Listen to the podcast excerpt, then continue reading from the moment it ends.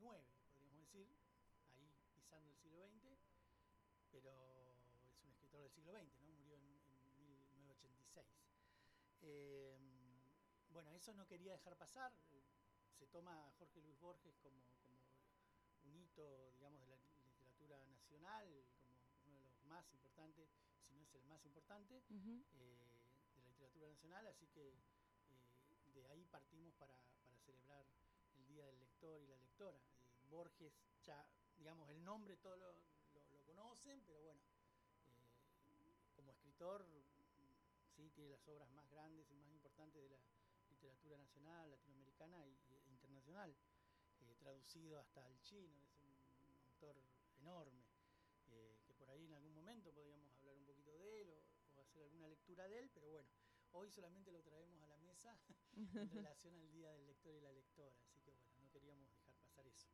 Bueno, muy bien, está bueno saberlo, son cosas eh, importantes. Como decías recién, quizás no se refleja en una cuestión comercial, en las ventas y demás, pero, pero sí saberlo está bueno y coincido que sería lindo poder hablar algún día de Borges, eh, que creo que todos en algún momento tenemos que leer algo de, él sin duda.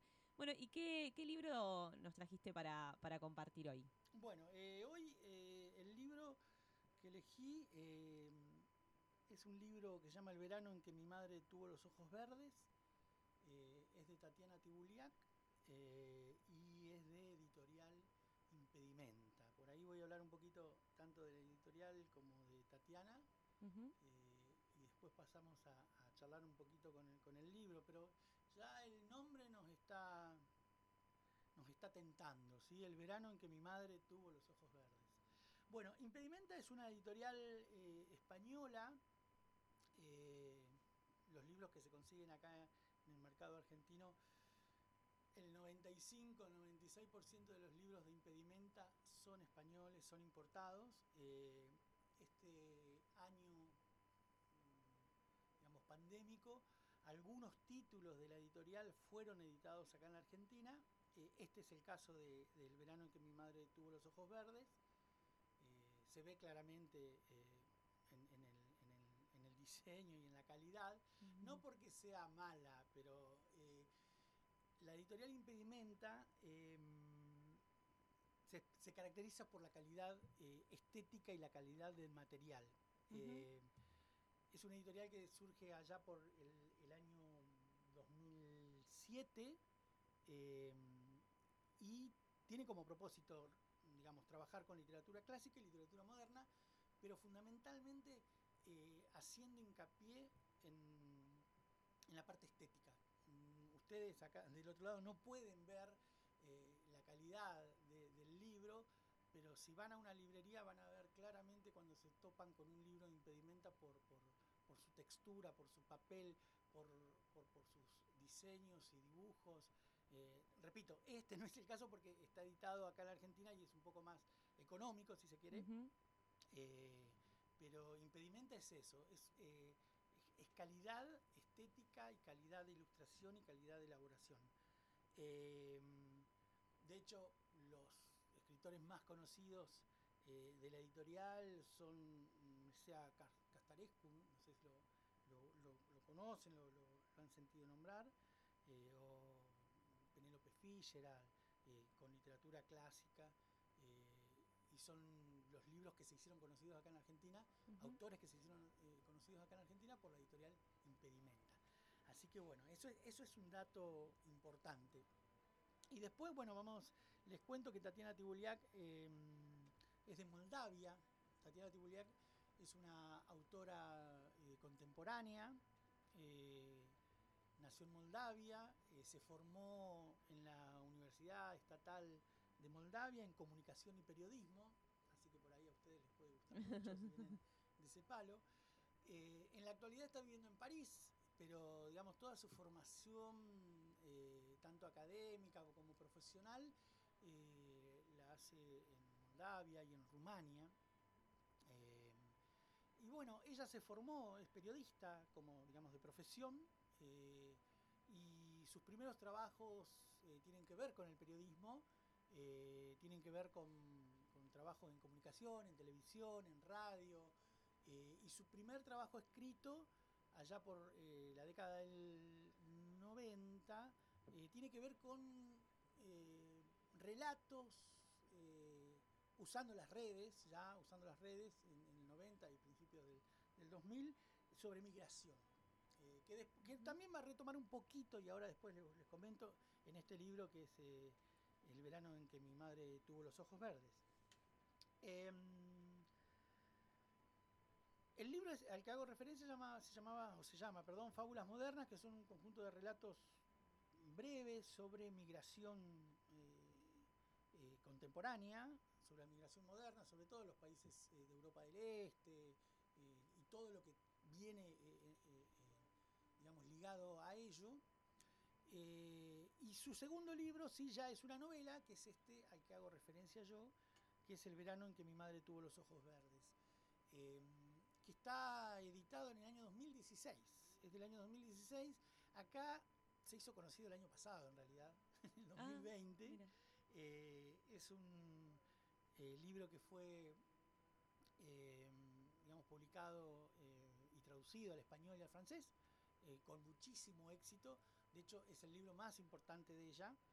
Y 2019, si no me equivoco, publicó otro libro se llama El Jardín de Vidrio, que llegó el mes pasado Así que estamos un poquito atrasados. Va desfasado. Estamos desfasados con el tema de las lecturas de Tibuliac, pero bueno, eso, eso también deja ver cómo es el mercado editorial, cuáles son los tiempos eh, y, cómo, es el, cómo es el proceso. Si estamos hablando de un libro que se publica en el 2016 recién en Argentina entre el 2019 y 2020 se empieza a conocer, se, edita al, español eh, y lo tenemos acá, digamos, eh, relativamente hace poco. Para los lectores eh, es un libro que marcó, para, las personas que siguen, digamos, que, son muy lectoras, Tatiana Tibuliak y este libro marcó un, hito importante, es un, punto importante. Y ahora van a ver por qué, por, lo que trata, por, por el tema.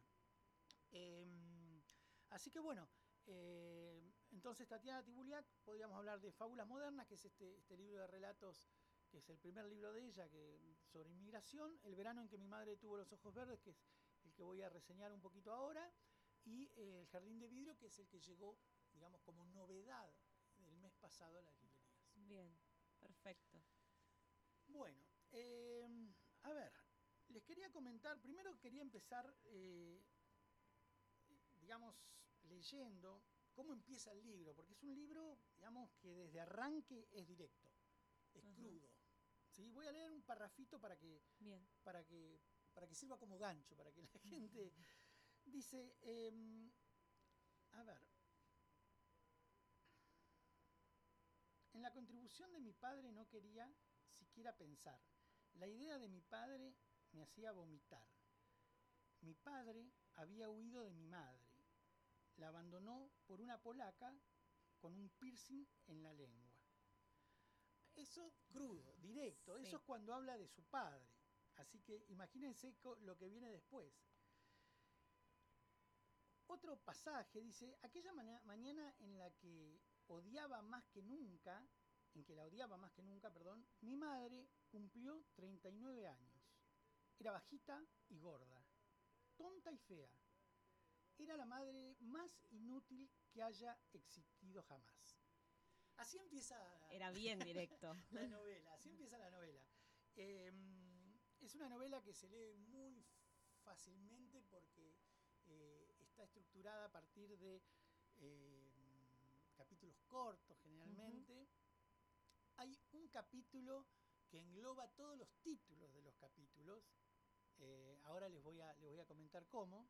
Pero cada capítulo tiene un nombre y hay un capítulo que tiene, se forma de los nombres de cada uno de los capítulos. Bueno, ¿de qué trata eh, la madre, digamos, el libro al que hacemos referencia? De una relación entre hijo y madre. Eh, si ya escucharon lo que estaba diciendo en relación a qué percepción tenía, eh, tenía Alexi, que es el personaje principal, que es el que narra la historia, es el hijo, eh, ya empiezan a ver cuál es la percepción que tiene sobre eh, los lazos filiales. Sí, sí. Eh, así empieza hablando de la madre. De hecho, esto sí va ya a manera personal, es algo que me pasó a mí. Yo cuando empecé a leer la novela pensé que no la iba a terminar. No me gustó de entrada esta relación tan, tan cruda, tan fuerte, tan irónica, eh, tan de humor negro muchas veces eh, que tenía el, el protagonista para con la madre pero en un determinado momento del texto la historia se da vuelta, pasa algo que hace que la novela se, se convierta en, algo extraordinariamente bello, en algo, digamos, hasta, podríamos decir, sentimental. Es decir, la falta de sentimientos que, aflora en la primera parte de la novela se sustituye eh, con todo un amor enorme que aparece en la segunda en la última parte, digamos. Eh, por eso les decía yo, en, en, términos personales, al principio me parecía muy dura, y de hecho a mucha gente le, pareció y le va a parecer que es una novela dura, que lo es, pero que tiene su, contrapartida con una vuelta literaria enorme que hace la, escritora eh, y se redime, se redime, perdón, y aparece el amor de una manera también eh, extraordinaria. Em, ¿Por qué se llama el verano? Porque en realidad lo que, narra el texto es la relación entre, entre hijo y madre, eh, sobre todo en un determinado tiempo donde ellos deciden pasar unas pequeñas vacaciones en pequeño pueblo de Francia. Em, yo les decía, bueno, en relación al texto anterior de, de, de Tatiana Tibuliak, eh, aparece la cuestión de la inmigración, porque ellos son, eh, son eh, personas migrantes, es decir, están viviendo en un país que no es el, de ellos y son tratados como tal. de hecho, en, países como Francia o Inglaterra, la migratoria está muy marcada en todo sentido y eso aparece en el texto. entonces, desde un principio eh, eh, esta, esta, eh, esta, extrañeza de, los, de los protagonistas en espacios que no son de ellos se hace, referencia, se hace, ah, va a aparecer, va a aparecer referencias culinarias, referencias idiomáticas, siempre digamos, tomando que ellos son de Europa del Este, ¿no?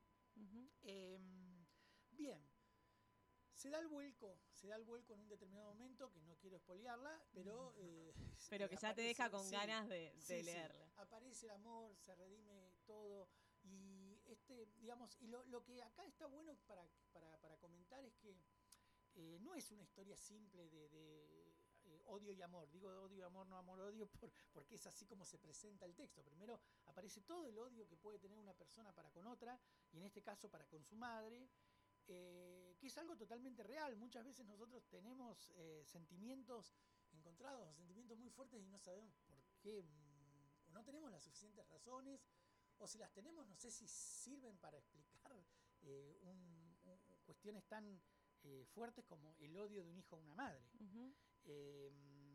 Pero bueno, el texto lo que hace, o, digamos la, práctica narrativa de Tatiana Tibuliak y todos sus eh, el proceso que, encuadra el texto, hace que eh, ese pasaje sea casi natural.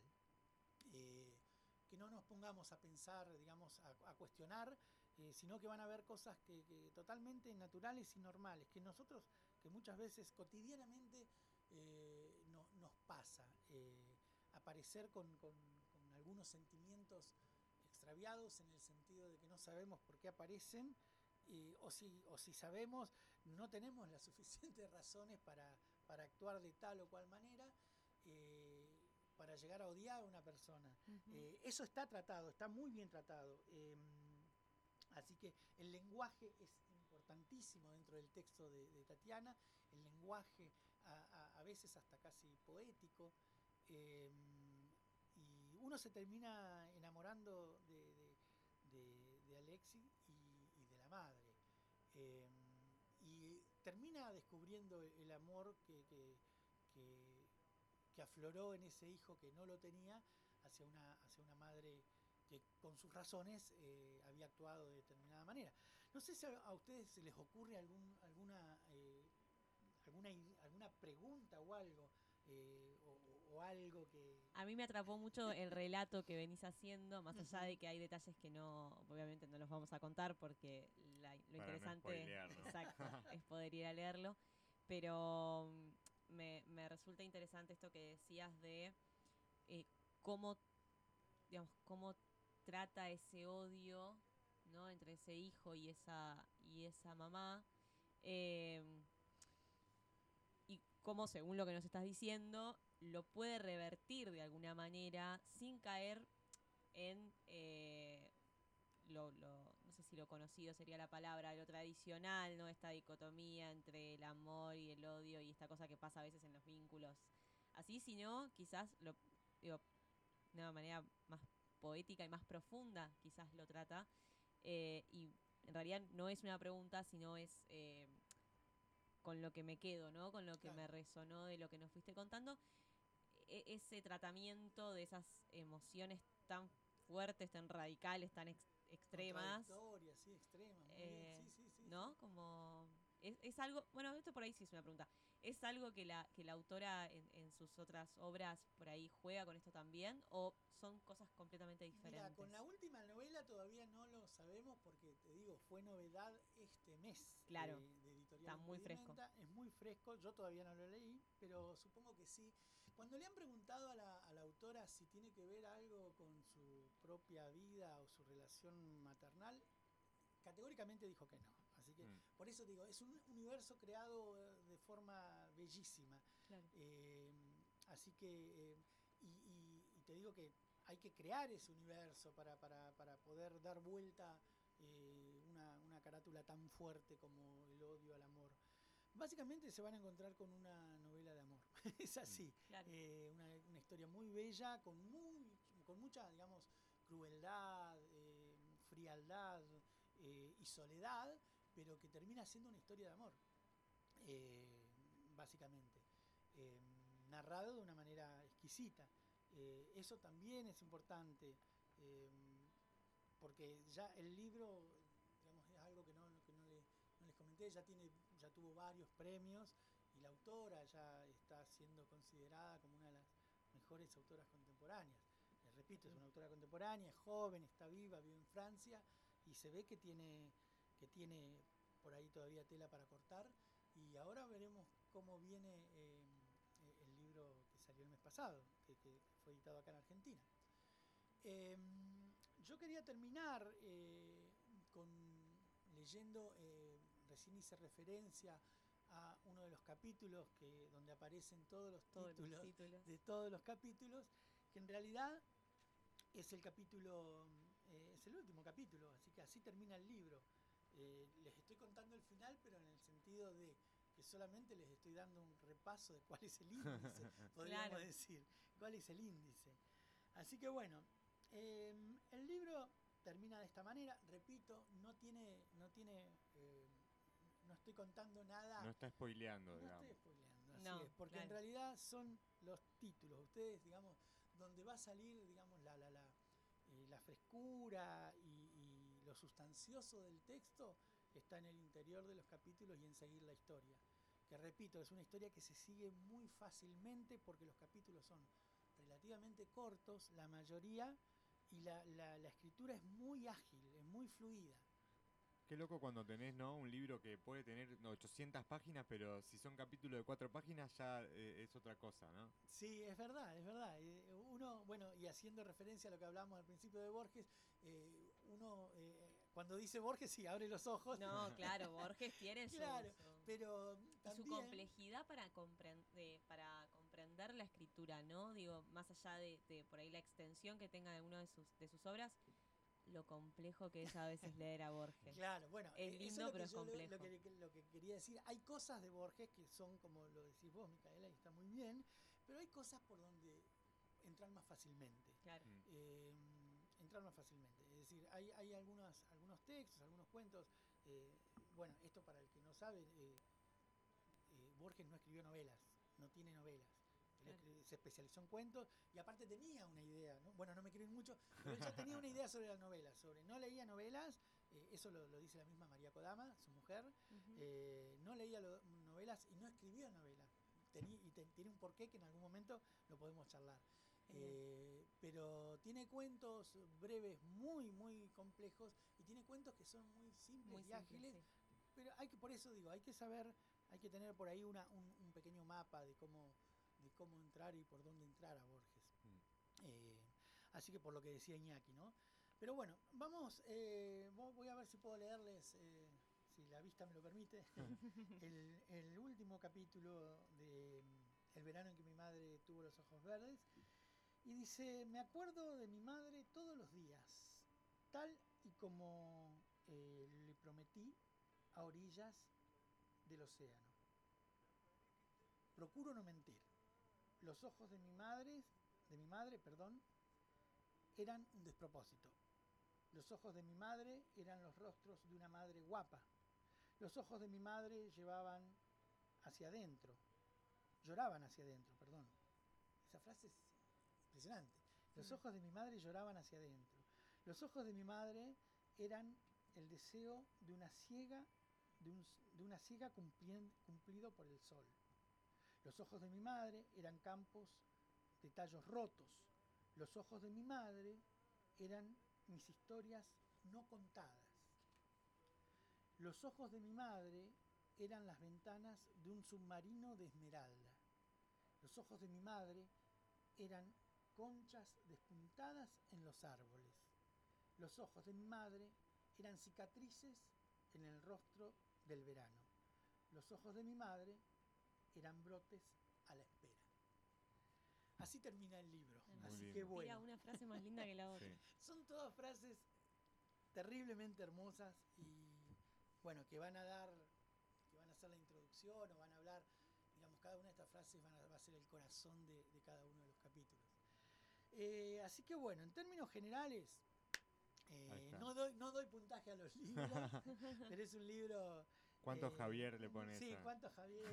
Claro. cuánta, eh, es un libro muy recomendable eh, por la temática, por la autora, por cómo está escrito, Y por el tratamiento que hace de esa temática, el ¿no? tratamiento de la temática. Así que bueno, es un libro que, eh, que, que es para descubrir, para los que por ahí no conocen todavía a Tatiana Tibuliak, eh, es un libro eh, por el que tendrían que empezar. eh, bueno, es un libro que los está esperando en la Casa. Azul. Vos. Javier, Sí. sos, ¿qué tipo de lector sos? ¿El que va leyendo ocho libros o, o el que te lee y te termina uno y te arranca otro? No, yo soy un, un- un- soy formado en ciencias sociales, así que soy Ah, muy desprolijo sí. en cuanto a, a la lectura. Eh, yo leo, leo, leo todo a- a- a- a- con tiempos disímiles, con tiempos diferentes, Claro. y leo, eh, tengo temporadas Sí. de no ficción. De, de hecho, tengo una gran parte de mi vida de lectura de ensayo, solamente Sí. ensayo, ensayo, ensayo. Y otra, y otra parte que, que tiene que ver con, con el proyecto de la Casa Azul, donde eh, volví a la no ficción, eh, volví a la ficción, perdón, volví a, a- a la novela, volví al cuento, a la poesía, que era un, un- un, digamos, un género que yo le, no, no- no tenía mucha experiencia.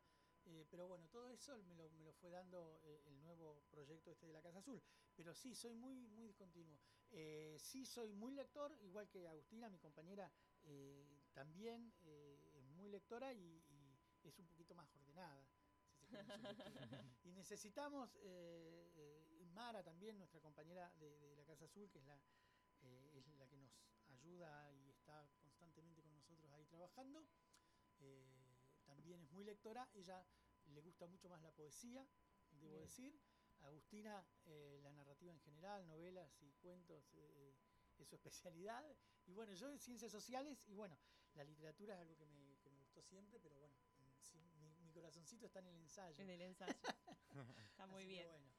Bueno, Javier, te agradecemos un miércoles más que hayas venido con, con tan hermoso texto que por supuesto recomendamos y que está eh, disponible en la Casa Azul, que vamos a recordar de qué días y qué horarios están. Bien, nosotros por ahora seguimos trabajando con un horario de 9 a 13, eh, a 13 horas por la mañana y de 16.30 a 17 a 19.30 por la tarde. Bien. En cualquier momento va a ser hasta las hasta las 20, ¿sí? Y Bueno, eh, ahora, eh, por lo que estábamos hablando fuera de micrófono, en cualquier momento ya empezamos con talleres, con, con presentaciones y bueno, todo lo Así nos que ahí permita- atento, Pepo, que en cualquier Sí, sí. momento se viene la tuya Empezamos a también. producir toda la... Acá. Eh, bueno, y le mandamos también un saludo a, a Agustina, tu compañera, a Mara, también compañera de ahí de la Casa Azul. Esperamos conocerlas pronto. Iremos a conocer la Casa Azul pronto. Yo, en lo personal, no sé vos, Inia, si la conoces. No, No. fui, eh, así que en breve voy a ir. Y este texto me atrapó bastante, me dio bastante curiosidad. Así que nos encontraremos el próximo miércoles para seguir compartiendo este espacio que tan lindo se está gestando, que ya está funcionando, ya está en marcha. Así que Javier, muchas gracias otra vez y nos escucharemos el próximo miércoles. Bueno, gracias a todos, gracias a ustedes y bueno, nos vemos el miércoles. Nos vemos el miércoles. Ya volvemos con más La Mañana de Agenda.